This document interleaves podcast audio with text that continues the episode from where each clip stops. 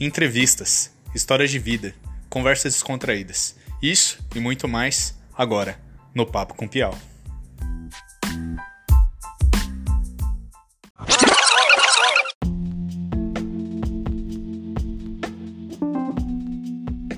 E aí, galera, tudo bem? Aqui é o Pedro Piau e no Papo com Piau de hoje nós vamos falar com ele, Fabiano Carelli, músico e guitarrista. E aí, Fabi, tudo bem? Tudo bem, Pedro? Beleza, cara. Tudo tranquilo. Ó, e de novo, muito obrigado por você estar tá vindo aqui, por estar tá compartilhando todas essas histórias, toda a sua vivência. E é uma honra, cara. É uma honra muito grande te receber.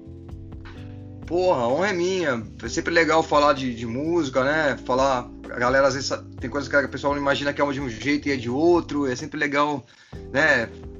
Mostrar pra galera um pouco como é que é a real mesmo, né? De quem tá trabalhando assim no mercado, né? né? Que é um mercado muito grande no Brasil, né? Principalmente. Uhum. E de onde que veio, assim, uma pergunta bem para começar, de onde que veio essa vontade de ser músico? O que despertou isso em você? Ah, olha, eu, eu, a minha mãe ela, to, ela, toca piano, né? Desde que eu me lembro por gente. Eu, eu cresci, nasci, cresci com ela tocando. O meu avô e meu tio tocavam violão. Então eu já tinha uma certa curiosidade pelos instrumentos, assim, né? Uhum. Predisposição, e, né? É, e aí. Mas é, era um estilo diferente do que eu, do que eu gosto, do que eu ouvia. Minha mãe tocava é, mais música clássica e ela gostava de ouvir muito MPB. Meu avô tocava música clássica também, mas meu avô gostava muito de jazz e tal. Eu, eu, hoje eu gosto muito de todos esses estilos, mas é, eu, eu, fui descobrir o rock depois dos 10 anos, com a, com a molecada na escola mesmo, e comecei a comprar uns discos. Aí, lá pelos 13, 14, 15, assim, já fui sentindo uma vontade, assim, e, eu me identifiquei muito com a guitarra. E aí eu acabei pegando um violão do meu próprio avô, ele me emprestou. E aí comecei a fuçar sozinho um tempo, aí eu vi que depois eu ia precisar de professor, acabei fazendo umas aulas e nunca mais parei, cara. Pô, que da hora. Então significa que sua família apoiou, né? Esse lance de você querer ser músico ou não. Teve uma hora que a galera falou: Ó, oh, ser músico não é profissão, porque infelizmente aqui no Brasil, Fabi, tem uma galera que acha que músico é não é profissão, né? Perguntou, ah, além de música, você faz o quê? E eu acho isso uma falta de respeito do cacete, sabe? Infelizmente. Eu, eu, eu, escuto isso até hoje, cara. Tem gente que fala assim, fora do capital você trabalha? Pô, isso que eu tô numa banda grande, né? Eu já toquei em bar, toquei, toquei na noite, dei aula aí nessa, naquela época, então eu ouvi isso o tempo todo. Mas, na verdade, a minha mãe tinha medo, né, cara? Ela, o meu avô, ele me apoiou desde o começo, desde sempre. Mas a minha mãe, ela tinha um pouco de medo de é, a gente se frustrar, né? Não conseguir, porque. Uhum. Na verdade, quando você é adolescente, tem 15, 16 anos, você acha que vai montar uma banda, vai estourar, vai ser um, um rockstar. E na verdade não foi nada disso, né? Porque eu tive que estudar muito, fiz faculdade de música, não cheguei a me formar, foi até o último ano. Tive, tive, tive grandes professores de guitarra, talvez alguns deles estão entre os melhores do Brasil e tive que estudar muito mesmo. Toquei na noite, dei aula em escolinhas de bairro o dia inteiro, até chegar numa escola grande. Então foi um caminho longo, assim, até eu entrar numa banda grande mesmo. E, e ainda está sendo, porque eu, eu, sou um funcionário de uma banda grande, na verdade. Eu também quero, tenho vontade de fazer meus trabalhos, meus projetos, gravar minhas coisas, uhum. mas é muito difícil. Mesmo estando numa banda grande, a gente não tem espaço para fazer coisas paralelas, assim. É, é claro, é, a gente acaba tendo um prestígio que acaba ajudando uma certa visibilidade, mas não é. As gravadoras não ficam ligando para mim, nem as rádios, nem os empresários, ninguém tá muito preocupado com o que eu faço fora do, do capital, entendeu? Então eu, eu, ainda invisto em aulas, eu tô gravando um curso online nesse exato momento. É, agora tem que migrar para o mercado online, né? Porque tá, todo mundo tá indo, Sim. né? Na verdade, antes da pandemia mesmo já estava crescendo muito segmento, né? Então tô, a gente trabalha, o músico faz muitas coisas ao mesmo tempo. Ele dá aula, ele grava, ele, ele faz é, freelancer, ele acompanha cantor, ele tem a própria banda, ele faz workshop, ele faz masterclass. As pessoas acham que o músico ele, faz, ele não tem. Você tem a área didática, né? Tem gente que tem amigos que vão fizeram mestrados na USP, foram para essa, pra essa área mais acadêmica de, de lecionar em faculdade. E, então a gente tem um, um, um, Apesar de não parecer e o pessoal não saber. É um universo. O leque né? é um universo muito grande de, de, trabalho. Você vê, tem muito, hoje em dia tem cursos de. é, o cara estuda hoje, hoje tem faculdade para cara para trilha sonora, cara. O cara quer, quer se especializar em, em, trabalhar em trilha sonora para filme ou documentários ou é, ir para esse lado mais né, de jingles. O cara tem como estudar só esse segmento, quer dizer, é, é muito é muito interessante como cresceu isso, né? E tem uhum. muita possibilidade de, de trabalho, mas também é, tem muita gente boa, tem muita concorrência, né? Então não é fácil, realmente não é fácil. Ah, que bom, né? Que você enxerga que eu não tinha essa ideia de que a essa carreira de músico, assim, essa profissão de ser músico era tão assim. Né? Você viu como é preconceito meu? Eu achava que era mais limitado para gente do lado acadêmico, que nem você falou, que vai estudar partitura, os instrumentos, e para banda. E você agora com um leque gigantesco, Fabi.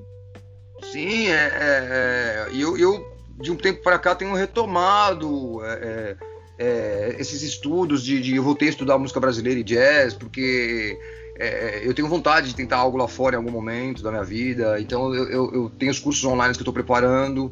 Estou preparando um curso e eu quero lançar no, no, no Hotmart, né, em breve. Então é, é, é eu, eu, sempre tive atrelado esse lado didático. Eu dei, dou aula desde os 18 anos.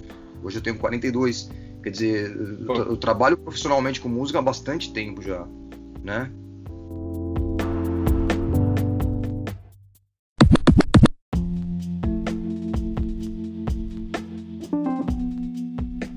Quais são as suas maiores influências na música, né? Em quem você se inspira, inspira, em quem você se espelha, que você fala, pô, esses caras aqui são minha base para o que eu sou hoje.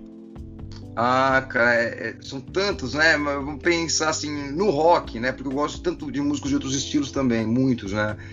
É, acabei me influenciando por muita gente de outros estilos, inclusive. Mas eu gosto, e não só guitarristas, né?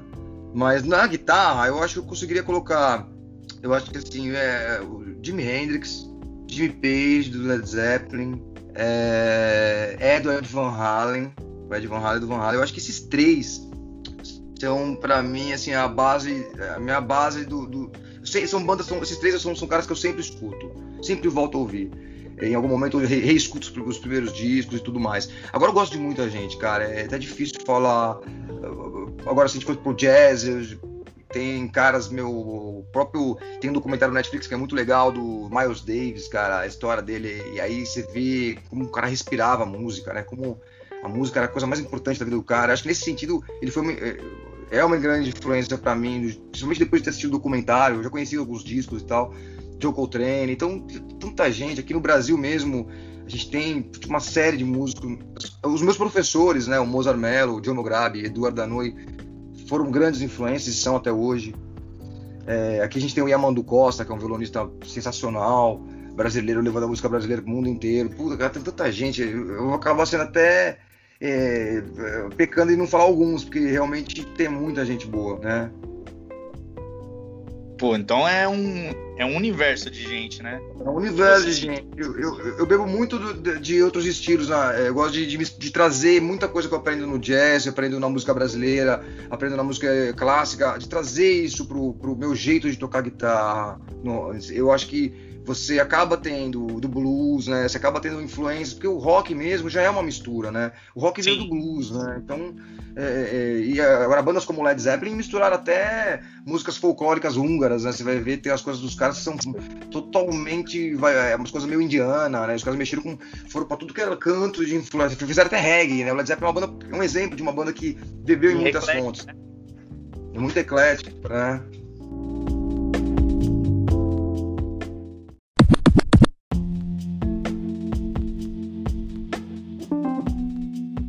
Você já teve algum momento que se balançou e pensou em desistir, tipo, pular fora? Ou não? Não, porque acho que, eu acho que antes de trabalhar com música, eu cheguei a ter uns três, tive quatro empregos antes de virar músico. Eu, eu trabalhei primeiro, meu tio montou uma adega, eu ajudei ele, ajudava ele a carregar a caixa de cerveja, refrigerante, pôr no carro e levar para os clubes aqui de Guarulhos, onde eu moro, né? E depois eu acabei de entrar, foi entrar de office boy num banco do estado do Paraná, o extinto Banco do Estado do Paraná, Banestado, que não existe mais. É, uhum. eu, é, office boy na época chamava contínuo, a gente era office boy interno, né? Então eu trabalhava quatro horas e estudava à noite, colegial, primeiro colegial. Então eu, eu, aquele emprego dos 15 aos 17, por causa da, até da, da fase militar, é, o contrato acabava com 17.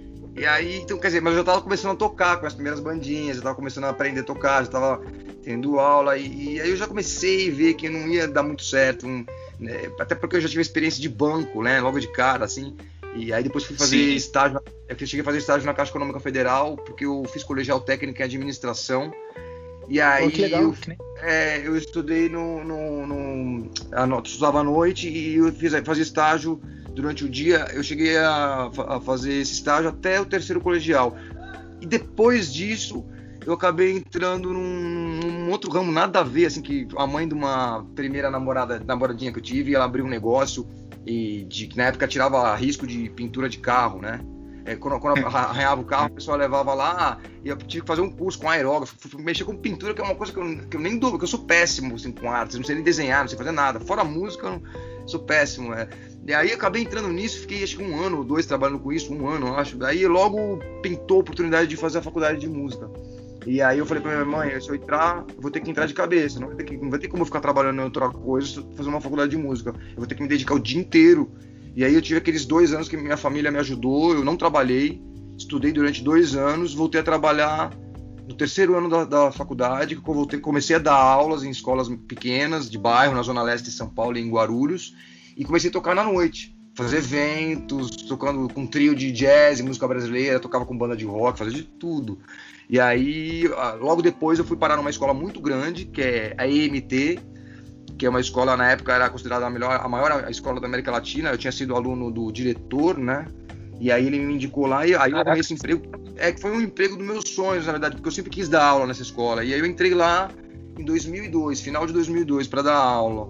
E aí o resto, as coisas começaram a acontecer, porque a escola já tinha muita visibilidade, dali eu, eu tive meus primeiros patrocínios de marcas de instrumentos, comecei a participar de feiras de música, é, Expo Center Norte, né, apresentar, tinha Expo Music lá na época, e comecei a fazer, tocando música instrumental, né, demonstrando equipamento, essas coisas. E isso foi, foi rolando, foi rolando até que eu fui indicado pelo dono, falecido dono, que foi guitarrista do, do Rádio Táxi, numa banda famosa nos anos 80, o Vander Taff. Ele me indicou para um teste para o Capital Inicial, que pintou uma audição, e eu fui indicado junto com outras pessoas, e acabei entrando. Então, de 2005 eu entrei no Capital Inicial. Aí de lá para cá, eu, eu, o que eu faço é isso, é viajar todo final de semana pelo Brasil inteiro e, e algumas vezes até para fora a gente foi também. Que foda, cara. E é. essa história foi tipo. Você imaginava entrar no Capital Inicial, agora entrando nessa parte, né, da banda? Que não, você tá agora? Eu nunca imaginei. Na verdade, foi muito assim engraçado, porque quando pintou a indicação e eu fui fazer, né, um teste, tinha que tocar um trecho de uma música e cantar, porque eles queriam que fizesse backing vocal, eu faço, né, até hoje. E aí eu toquei e o teste foi até muito simples, assim. Eu acho que acabou rolando uma empatia visual mesmo, assim, também, e dos caras gostarem, né, da conversa comigo e tal, porque o meu grande teste acho que foi o meu primeiro mês lá, porque eu entrei na banda, no dia seguinte viajei com eles para fazer um show para 10 mil pessoas, e sem ter ensaiado. É, Caraca, sabia, você, tipo, é, sabia tocar quatro. Pois é, entrei no ônibus e fui pra estrada. Eu sabia tocar quatro músicas, tinha 20 no repertório. Aí eu tive que fazer umas colas, né? O outro guitarrista, o Ives, me passou, eu, me deu a dica, eu anotei tudo. No primeiro mês, eles não pararam pra ensaiar comigo. Velho. Foi, eu já entrei no meio de uma turnê, cara. Tava rolando show todo final de semana, de quarta a domingo viajando. Aí eu fui pegando. Eu, é, era, durante o dia estudando no quarto do hotel as músicas, no show eu ficava. Quando eu tinha dúvida, eu baixava o volume da guitarra, eu fazia umas colas, colocava as folhas no amplificador, ficava ali dando uma colada na, na, nos acordes, né? Até que decorei todo o repertório. Isso demorou um mês, mais ou menos. Acho que esse foi o meu teste, na verdade, né? Acho que quando eles viram uhum. que um estava à vontade no palco, já estava indo para frente, já estava interagindo com a plateia, aí acho que eles, aí acho que esse foi o teste, né? Eu acho que vendo, olhando por esse lado hoje, eles deixaram esperar para ver o que ia acontecer. Ninguém ele tinha, tinha tempo para parar para ensaiar, porque a banda tava, eu, eu peguei um momento, um, um, auge deles de uma época que a gente fazia muitos shows, 15 shows por mês e era assim de quarta a domingo viajando mesmo show quinta, sexta, sábado, sexta, sábado, domingo, quinta, sexta, sábado, domingo, quarta, quinta, sexta, sábado, sabe assim, era meu. E foram os dois primeiros, quer dizer, meus primeiros seis meses foram assim. Depois deu uma parada para preparar o álbum seguinte, a gente gravou um outro disco. Aí a coisa foi, aí foi mudando é, e, e teve momentos que a gente não fez tanto show, depois voltamos a fazer bastante show de novo. Então, mas assim, eu já já fiz, fez agora em julho 15 anos que eu tô com eles. Né? 15 anos, pô, é uma década e mais meia década, é muito tempo. É uma vida, né? É uma vida, cara.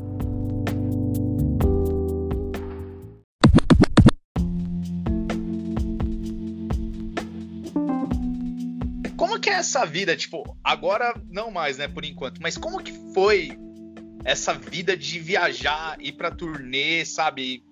Tudo essa coisa de não parar em casa, você tem que pegar, mandar mensagem por, sabe, domingo tá num lugar e quarta-feira já tá em outro. Como que você se sentiu assim, né? Porque que nem você falou, foi um choque, né?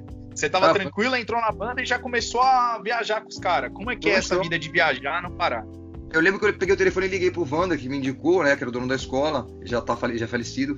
Falei, Wander, eu entrei na banda, passei no teste. Ele falou, pô, que maravilha, é isso aí, vai nessa. Eu falei, mas, meu, eu tenho turma todos os dias na escola, era aula em grupo lá. A cada turma de cinco alunos, eu tenho, sei lá, na época eu devia ter uns 100 alunos. Eu falei, meu, como é que faz com a molecada? Ele falou, não, cara, deixa comigo que a gente vai pegar, outros professores vão, vão substituir você. Entra, vai de cabeça, é, você vai aprender muito e vai nessa. Ele deu o aval dele. Esse foi a minha maior preocupação no primeiro momento. Depois, é, ainda não tinha WhatsApp, né? Ainda não tinha essas redes sociais Sim. que tem hoje. A, a, o celular era caro, né? Aí eu tive que fazer um plano né, maior de celular, porque sabe como é que é a família italiana, né? A gente, minha mãe tem que ligar toda hora para falar onde eu tô, se chegou bem, se não chegou. Aí tive, comecei a ter esse tipo de gasto que eu não tinha, né, meu? E, assim, acho que o que eu senti de imediato foi essa, essa, coisa de ter que ficar ligando, avisando onde eu tava, né? Não tinha como mandar foto WhatsApp, não tinha ainda isso. Os celulares não tinha nem câmera direito, era meio tosco. O meu, principalmente, era meio tosco, né? E aí, bom, eu, tirando essa parte que eu não estava acostumado também, eu nunca tinha. É, eu acho que eu nunca tinha ido. Eu nunca tinha ido pro Rio de Janeiro, por exemplo. Eu, eu nunca tinha saído muito do estado de São Paulo. Sabe? Eu, acho que eu tinha ido criança para Florianópolis e pro interior de Minas. Mais nada. Aí, de repente, eu tô viajando o Brasil inteiro, indo para os lugares mais remotos, cara. A gente já foi para Roraima, Rondônia, Tocantins, é, interior do é Amazonas. É, cara, todo lugar. Eu já fui em todos os estados brasileiros, cara. Toquei em todos os estados do Brasil. Em alguns deles, muito mais de uma vez. Que demais, cara. É. E... Ah. Não, é isso. É, então, é, eu acho que é legal. Não dá tempo tanto de conhecer, porque é muito rápido. Você chega na cidade, Sim. quando a gente viaja, por exemplo, até mil quilômetros, a gente roda de ônibus. Mais que isso, a gente vai de avião, né? Tem, mais ou menos essa é a média. Quando a gente roda de ônibus, a gente sai à noite em São Paulo e chega de manhã na cidade.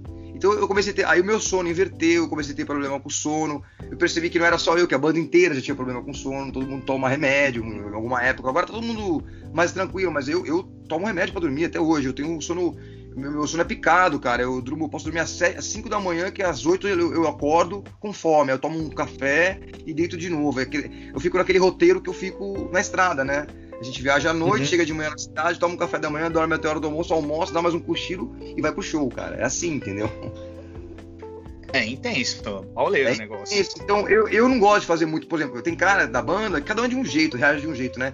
Tem cara que uhum. chega, o Fê mesmo, baterista, que que eu não vou falar mais velho, mas é o mais experiente, né, da gente, todos, nós todos, né, de idade, ele, é e ele, ele é o cara que mais curte, vai curtir a cidade, dá rolê, vai conhecer as praças, vai na praia, faz windsurf, faz turismo durante o dia, à noite vai fazer o show, cara, eu não consigo fazer isso. Se eu faço isso, à noite eu tô esgotado, então, geralmente eu fico no quarto trancado mesmo, eu vejo a cidade mais pela janela e penso, ah, que legal um dia eu poder vir aqui para passear, né, porque eu tô a trabalho, então eu, eu, eu acabo não conhecendo. Eu já fui para todos os lugares, mas como eu te disse, eu, eu, tenho uma lembrança remota de alguns. Assim, eu sei que eu já fui, mas eu não, não sei te dizer, ah, o que, que eu vi.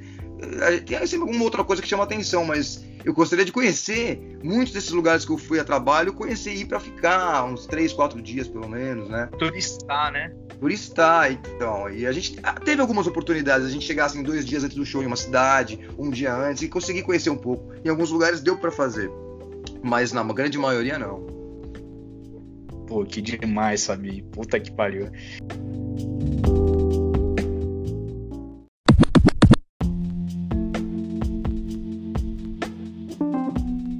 Ele contou aí que rodou o Brasil inteiro e, cara, para mim, que tô aqui de fora, tem dois shows que eu vejo e eu queria saber qual que foi, sabe, que você contar como é que foi para você estar tá nesses dois shows e eu imagino que você já imagina quais são. Um deles é o de Brasília, ah, que é. você faz aquele solo sensacional.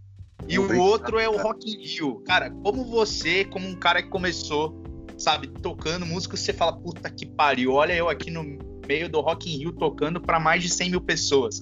Conta, qual, tipo, eu aqui já fico emocionado só de ver você e ouvir você tocar. Qual que foi a sua sensação de estar tá lá vivendo isso?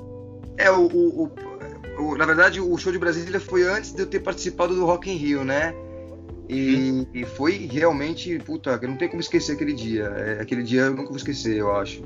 É, foi uma coisa muito louca, assim, porque foi em praça pública, era aniversário de Brasília e, e, e foi de graça, e tava tendo show desde tarde na, na, em outros palcos, né? Na, tinha vários palcos montados nessa praça que é gigante lá.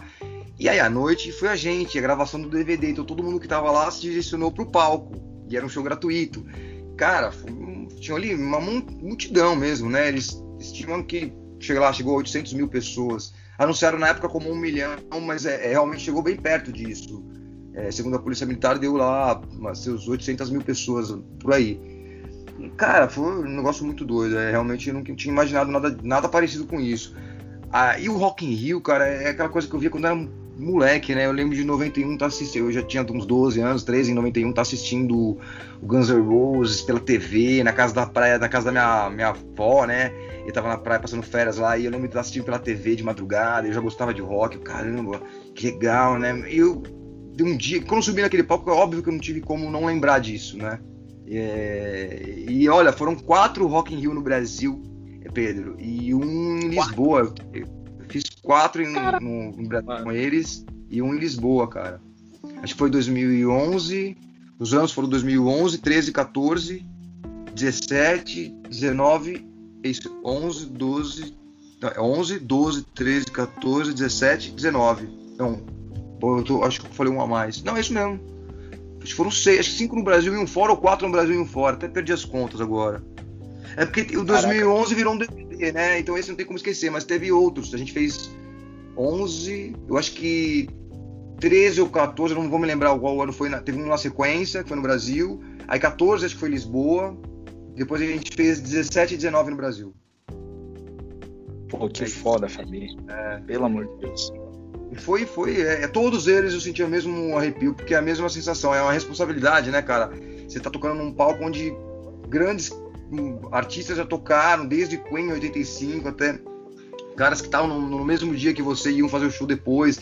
E, e, você acaba vendo, eu, eu vi o Chad Smith do, Red Hot Chili Peppers, ele passou por mim uma hora, eu fui falar com ele, ele me deu uma mão, assim, eu nem consegui tirar uma foto, foi tão rápido. E assim, umas coisas você acaba trombando com as pessoas normal, o cara tá tomando uma cervejinha ali, tá lá, entendeu? Aí você vê que os caras são de verdade, igual você, são músicos, estudaram, estão numa banda, estão ralando, viajando né? É normal, é um, é um trampo, cara, e que é muito legal, né? É muito recompensador. Assim, hoje eu não imaginava, quando eu comecei, eu não imaginava que fosse chegar isso. A gente sonha, mas, mas ter certeza, imaginar, você não sabe como é real, né? É, puta, é, eu acho que eu, eu, sou muito grato por tudo que eu passei com eles. Acho que tudo que eu passei na, na vida como músico mesmo, desde sempre, porque tudo foi importante, tudo foi. E eu, assim, eu não tenho o menor apego, sabe, Pedro? Eu, eu se tivesse que voltar a tocar em bar e dar aula todo dia para pagar minhas contas, eu voltaria numa boa.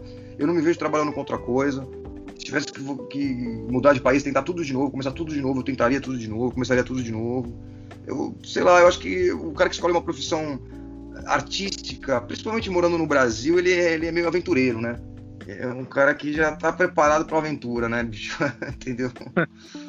Sim, mas pelo amor de Deus, Fabi, que sensacional tudo que você falou aí, eu fiquei até arrepiado, sério. É, é. Muito foda. Legal. E tem alguma história de backstage aí? Você comentou que encontrou o maluco do Red Hot.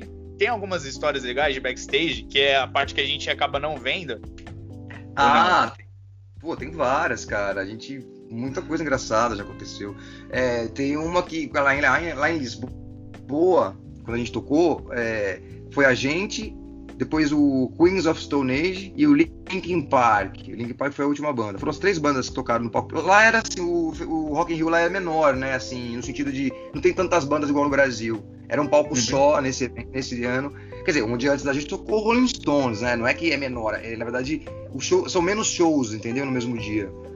E aí tocou. É, bom, aí antes do show do Linkin Park, eu fiquei assistindo o show do Queens of Stone Age na, na pista, né? Depois eu voltei pro backstage. E eu tava tomando uma cerveja, tava mal frio, tava com uma touca na cabeça. Eu nunca tinha ido pra Europa, foi a primeira vez que eu fui, o único lugar que eu fui, né? Foi Lisboa, da Europa. Aí eu, quando eu dei de cara com o guitarrista e vocalista, o Josh Holmes, descendo do palco, e ele é um ruivo alto, assim, né? quase dois metros de altura. E ele tava descendo do palco, aí eu cheguei e fui tentar falar com ele, meu inglês, meu inglês é péssimo, né, cara? Fui tentar falar, né, nós somos uma brasileira. Ele falou, ah, eu sei, eu sei, eu vi vocês. Aí ele pegou minha touca arrumou na minha cabeça, assim.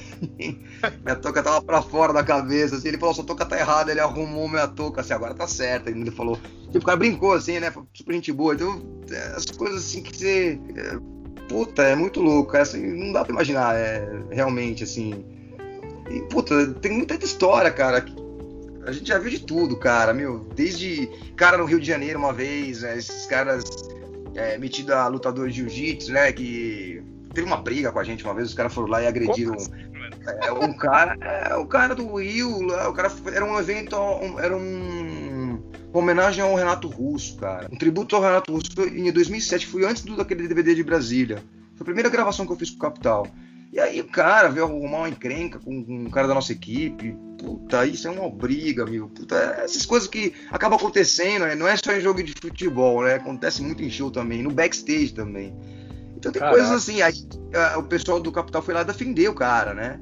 Isso que foi mais legal, assim, o, a galera foi defender o, esse menino da produção que acabou tomando um soco de graça, né? o cara não fez nada, né? Os caras, sabe esses caras que vão sair pra arrumar briga mesmo?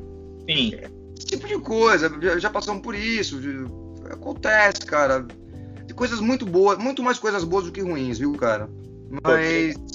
Mas acontece, acontece de tudo que você imagina. Cara, a gente.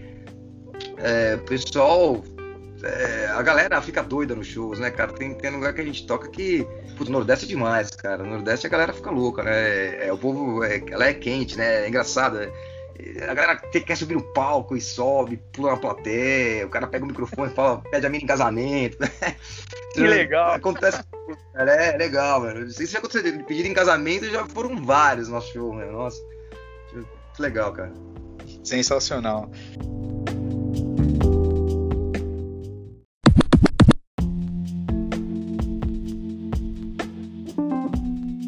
que é para você lidar com os fãs, sabe? Com o fã clube, com essa galera com todo esse carinho, né? Que ah, eu, como, sabe, hum. eu não imagino, mas você agora tá nesse patamar de lidar, de ter esse cuidado, esse carinho e receber todo esse carinho dessa, dessa galera, né? Como é que é pra você?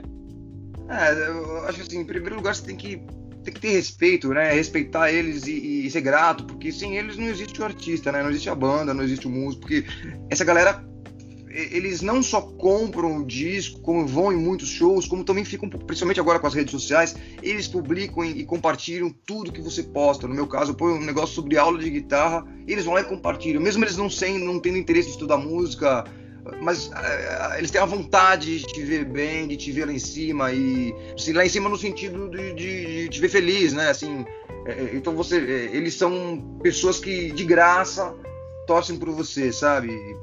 Pelo que você faz. É, é, é, claro que você não pode generalizar nem pro bem nem pro mal, né? Tem de tudo. Tem gente que, que se aproveita de uma situação para tentar outra coisa, tem gente que, que sabe, tem de tudo. Tem muita gente muito doida, né? mas a, a, gente também não é louco também, né? Músico já é meio fora da casinha mesmo, mas tem é. de tudo tipo, cara. Mas eu acho que uma grande maioria, pelo menos no, no, no que eu vejo assim com a gente, é de pessoas que apoiam muito a banda e sabe? Se você, você vê que saiu esses dias na lojinha do Capital Inicial, eles lançaram uma lojinha, estão vendendo chinelo com Capital Inicial, você já vê 300 publicações das pessoas conseguiram comprar e quer dizer, todo mundo é, é, vibra pelas coisas que a banda faz, né? Eu acho que isso que mantém a banda viva durante tanto tempo, né? Uma banda de 40 anos, né? Quase já de, Pô, de história, né, cara? Ainda tem esse né, essa, essa força, né, cara, essa gasolina que eles mesmos colocam, eu acho. Que se não é o público, não tem um artista, bicho. Não, não tem como. É, você não pode tratar com indiferenças, né? Pelo contrário, eles são, de certa forma, até prioridade, né? Acho que no, no, dentro do público, do, do grande público do capital, os fã-clubes são que movimentam tudo, né? Que faz as, as promoções, né? De levar a gente para atendimento no camarim, para conhecer a banda. Desde isso até isso que eu te falei às vezes um cara se eu, se eu postar é, como eu já fiz, de, uma criança doente precisando de uma ajuda, uma, de, de compartilhar alguma coisa para ajudar, de um amigo, sei lá, porque eles mesmos fazem de tudo para divulgar aquilo. Então você vê que, que são pessoas que, que querem né, ser o bem mesmo, né? Sei lá, pelo menos eu tenho hoje eu tenho mais, muito essa impressão, assim, né? Uhum. Entendi, pô, que demais que você tem, você tem esse, esse carinho e, a, e essa, esse pensamento, né? de, pô, eles que fazem a gente estar tá aqui, né? É o público que faz a gente estar tá aqui e é, tem essa troca. Claro. Quem trabalha com o público sabe disso. É, é em qualquer setor, desde qualquer setor, é, é, comunicação, né, música, é, qualquer coisa que lida com o público, cara, é, qualquer setor que lida, lida, com o público é o público que determina, né? É, o público que é o termômetro do que está fazendo, se está no caminho certo ou não, né? Sim, pô, que demais, cara. Eu fico muito feliz que você tem esse carinho.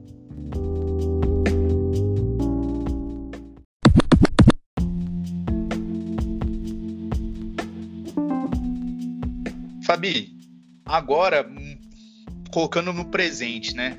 Que infelizmente, não, não sei se no futuro alguém vai ouvir esse programa, com certeza, né? Mas estamos no meio de uma pandemia. E Sim. como é que faz para um músico que precisa desses locais, sabe, de casa de show, de estádio, sabe, ter que, sabe, fazer o seu trabalho, né? Tem as lives aí agora, diversas lives que estão acontecendo, seja de sertanejo, seja de rock, e eu vejo que você também participa de várias lives, né? Como é que é para você ter essa ah. mudança, né, de ambiente? Não, tá sendo um ano, acho que pegou todo mundo de surpresa, o mundo inteiro, né? Não só o Brasil, o mundo inteiro foi pego de surpresa. É, ninguém esperava, né, que fosse desse jeito, fosse desse jeito, e principalmente é, é, no, primeiro momento a gente achava que fosse durar até o meio do ano, mas a gente já tá passando do meio do ano e vai durar mais. É, cara, eu vou te falar, a gente é, o que paga as nossas contas é tocar. Então é óbvio que foi um, tá sendo um ano bem difícil para todo mundo. Eu acho que eu acredito desde os meus chefes, né, o pessoal, os líderes do capital, até todo mundo que tá ali tá passando por perrengue. É, eu, nós, músicos, ainda, ainda, conseguimos fazer alguns freelances, eu consigo fazer uma gravação aqui de casa, eu tenho um home studio, eu consigo gravar guitarra aqui, eu consigo, gra gravei até para um cantor de Guarulhos, fiz um trampo aqui, gravei um negócio ali, participei de, um, de, uma, de uma live aqui e ali, acaba entrando no cachezinho, dá pra pagar as contas, agora eu fico imaginando, cara, o pior, que até teve ontem, não sei se você viu, uma manifestação da Graxa, perto do Ibirapuera, a Graxa, que a gente fala Graxa, quem, quem que é Graxa? A galera que monta o palco, que faz a iluminação, que, que faz. Esse pessoal está sendo mais afetado, cara. Ontem uhum. teve uma manifestação bem grande em São Paulo e, e eles estão, tem o setor deles estão é o pior, eles estão, eles não têm o que fazer. Eles não, eles estão completamente desamparados. O governo não ajudou em nada. Eles então eles estão, assim, gente passando fome mesmo. Teve uma passeata ontem para arrecadar dinheiro para os caras comerem, os caras com família. Só no capital são 30 pessoas, cara, na equipe, né? E, e, a gente não é assalariado, a gente é freelancer. Né? Chega a ser freelancer porque, na verdade, eu já estou há muito tempo com a mesma banda, mas a gente é autônomo. Uhum. Né? E, é, como eu digo, eu ainda consigo, como músico, dar uma aula, pela, dar uma aula por Skype, como eu tenho feito, fazer um workshop, estou gravando um curso online, que é outra coisa. Eu faço uma gravação para um cantor, mando daqui de casa mesmo, mando por e-mail. Hoje você consegue gravar do estúdio, eu gravo a guitarra, mando pro cara resolver a voz de outro estúdio. Graças à tecnologia a gente consegue fazer discos assim hoje em dia. Mas, cara, é, a galera da graxa tá passando muito perrengue. Então, é, é o que eu mais, assim, sinto são por essas pessoas. E a gente tem muitos amigos, né? Porque são 30 pessoas quase na equipe. São seis músicos. É, seis músicos, um produtor, é, um segurança. O resto da galera é graxa. Graxa. Graxa é a galera que monta o palco, a galera que, que, que cuida dos instrumentos, a galera que monta a luz, a galera que que, que monta as estruturas. Né? É, e eles viajam tudo, a gente viaja tudo junto. E a gente acaba ficando amigo de todo mundo, tudo, a gente conhece a família deles, então Sim. são pessoas. Aí, então, tanto é que essa manifestação de ontem foi divulgada muito assim para todo mundo poder ajudar, o governo ver se faz alguma coisa, né? Se dá uma. Porque assim, aquele, aquele lance dos 600 reais, é, é, tem, tem algumas pessoas que não se enquadram para receber. Eu uhum. mesmo me enquadro, né? Mas como eu disse para você, eu não tava precisando assim a esse ponto porque eu consegui me virar com outras coisas, né? É, claro que minhas contas foram pro vinagre, meu. Eu não tive como pagar um monte de coisa esse ano. Mas plano de saúde parei de pagar, viu? Não teve jeito, cara. Ferrou tudo. Mas assim, eu, tô, eu sei que vai voltar. Só que o problema é que esse pessoal foi muito afetado, muito afetado, assim. E aí, ontem teve essa manifestação aí que é pra ver se abre o olho, né, da galera aí, porque sem eles não tem evento, sem eles não tem festival, sem eles não tem show, não tem teatro, não tem nenhum evento político, nada. Eles, eles são graxa, graxa faz tudo. É, o mesmo cara que monta um show é o cara que trabalha numa corrida de Fórmula 1, é o cara que participa de um, de um até de um evento político, sei lá. Sim, monta o palanque político subir e falar. Exatamente. Mexer com luz, mexer com a parte elétrica do lugar, meu, é, é isso que esses caras fazem. Eles são, os, a gente chama de funcionários invisíveis, que nem sabem a importância, só que são. Sem eles não tem o evento, não tem o show, no caso, né? Sim, fundamentais. É, é uma pena, né? Porque que nem você falou, é um conjunto de coisas que acaba fazendo, né? E ver essa galera desamparada, ainda mais você falou que pô, conhece os caras, conhece a família deles, sabe? Deve ser algo bem, bem triste, né? Que infelizmente tá afetando todo mundo. Tá afetando todo mundo. Agora, é engraçado porque você vê como o Brasil tava despreparado para passar por isso. Todo mundo tá, né? Mas aqui parece que é sempre um pouco pior, né? Porque hum. eu, eu, fico vendo assim, cara, como é que pode, né? É, lá fora, eu fiquei sabendo, acho que nos Estados Unidos, as bandas que estão passando por isso, esse, é, por essa situação, o governo deu até para bandas grandes, como Guns N' Roses, bandas grandes. O governo deu uma puta grana para eles pagarem os funcionários, bicho. Pra ninguém não ficar sem grana. Ficar sem fazer show, mas não ficar sem dinheiro. Ficar sem, nem, não ficar sem dinheiro pra comer, não é nenhum luxo, não. Era assim, podia ser um salário mínimo para cada um, sabe? Não, não, é nada demais. Eu acho que isso não ia quebrar, sabe? Na, não, ia, não ia quebrar um país isso, cara. Sabe? É, é, mas é, fazer o quê, né? A gente tem. Sim. Tem coisa que não dá para entender.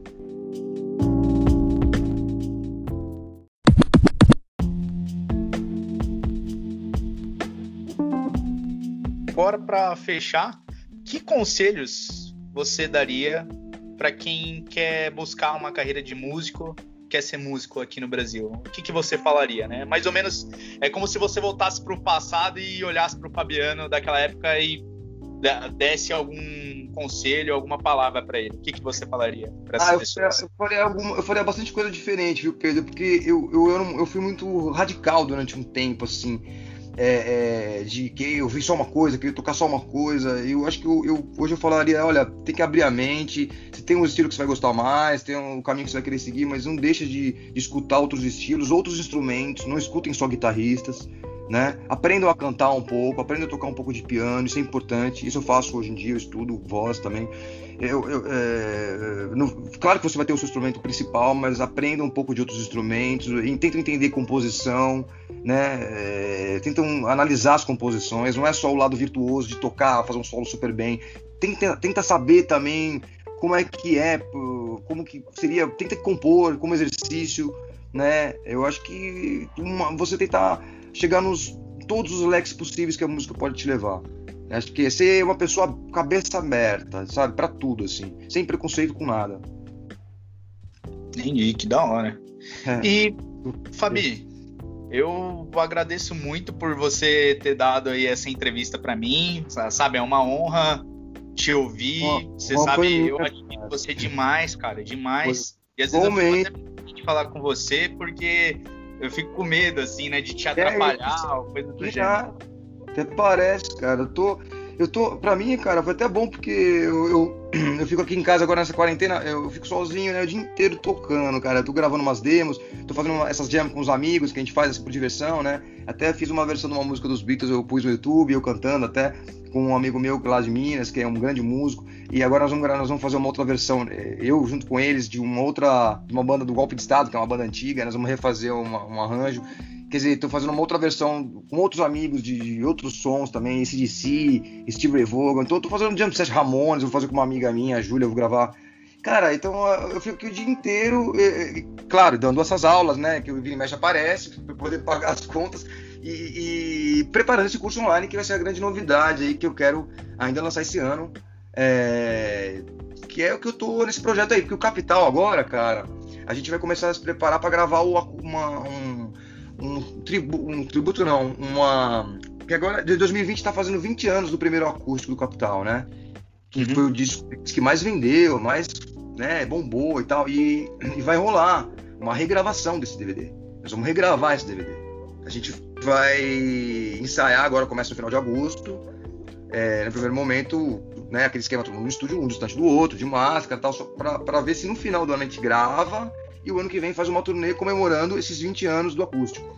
E, então vai, vai acontecer um lance bem legal com o Capital. Então, pelo menos a gente vai voltar é, é, num astral bem legal depois disso tudo aí, né? E eu acho que o que eu tenho a dizer para todo mundo é fique em casa, sabe? É, é, esqueçam a guerra política, é, porque o negócio existe, é, independente de que lado está, a doença é séria, tem muita gente morrendo, tem muita gente jovem pegando e morrendo. Fique Sim. em casa. Eu sei que falando aqui uma pessoa eu não sou assalariado e tô dando esse conselho. Não sou assalariado e, e, e ainda preciso de, de, de, Não tô com a vida feita, não. Tô precisando, preciso pagar as contas, tenho uma filha. É, tô passando por perrengue financeiro, mas não quero me contaminar, não quero contaminar minha, minha família. É, eu, né, eu tô tentando. Eu acho que tem que ficar em casa, bicho. Tem que respeitar, porque é, é sabe, não é brincadeira, meu. Para que o ano que vem todo mundo possa voltar a comemorar e se divertir muito mais, né? Sim, pô, com certeza. Quanto mais a gente fica recluso agora, mais rápido a gente volta à vida normal, né? Sim. E todo mundo vai dar mais valor, cara. Você vai ver como tudo Sim. vai melhorar. Eu acho que a relação das famílias vai melhorar, a relação dos amigos vai melhorar. É, acho que até respeito mesmo, empatia entre. Acho que o, o lado humano de todo mundo vai, vai sei lá, tem esse pensamento positivo de que a gente vai tirar uma grande lição disso tudo aí. E Fabi, fala aí as redes sociais para as pessoas te seguirem, seu canal no YouTube, tudo. Pode falar aí, fica à vontade, é seu espaço. Beleza, meu canal no YouTube é Fabiano Carelli Oficial. É, no Instagram tá Fabiano Underline Carelli. E no Facebook Fabiano Carelli, tem minha página. E. Fechou. Já, já, no meu canal do YouTube já tem várias, inclusive aulas gratuitas, mini aulas, cursos, dicas, já tem lá no YouTube. Quem tiver interesse e toca, fica à vontade lá que já tem um materialzinho legal lá. Que eu tô postando aos poucos lá. Beleza. E Fabi, novamente, eu agradeço demais por você ter vindo aqui e ter falado comigo, cara. Sério. Foi Pô, eu agradeço, muito bom. Pedro. Foi... foi super legal, cara. Super descontraído. E valeu aí. Desculpa aquele momento lá, né, que eu acabei comentando da. da...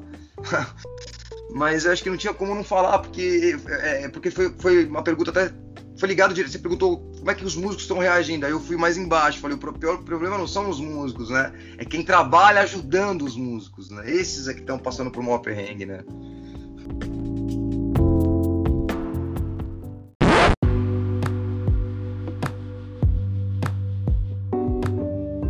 Bom, é isso aí, galera.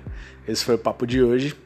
E se vocês tiverem sugestão de alguma pessoa que eu possa entrevistar, manda lá no meu e-mail, é larutiapiau.com, sendo Larutia L-A-R-U-C-C-I-A